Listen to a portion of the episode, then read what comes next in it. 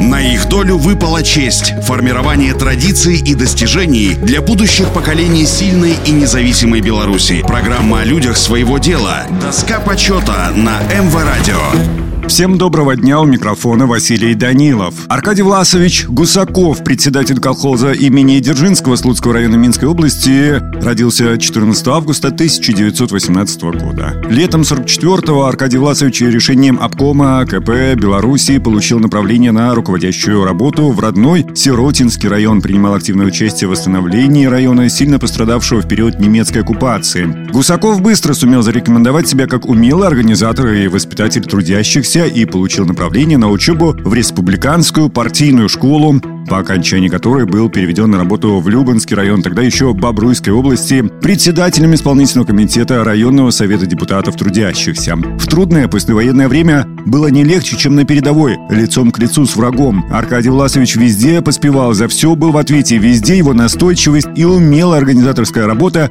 приносили ощутимые результаты. Отвечая за посевную и косовицу, уборочную и вывозку удобрений, лесозаготовки, строительство дорог, восстановление системы мелиорации, энергичный и целеустремленный председатель райисполкома за короткий срок сумел поставить дело. Любанский район с честью справился со всеми сельскохозяйственными компаниями и плановыми заданиями, добился значительных успехов в наращивании темпов производства сельскохозяйственной продукции. Указом Президиума Верховного Совета СССР от 30 апреля 1966 года за успехи, достигнутые в увеличении производства и заготовок льна, Гусакову Аркадию Власовичу присвоено звание Героя социалистического труда с вручением ордена Ленина и золотой медали «Серб и молот». На их долю выпала честь – формирование традиций и достижений для будущих поколений сильной и независимой Беларуси. Программа о людях своего дела. Доска почета на МВ Радио.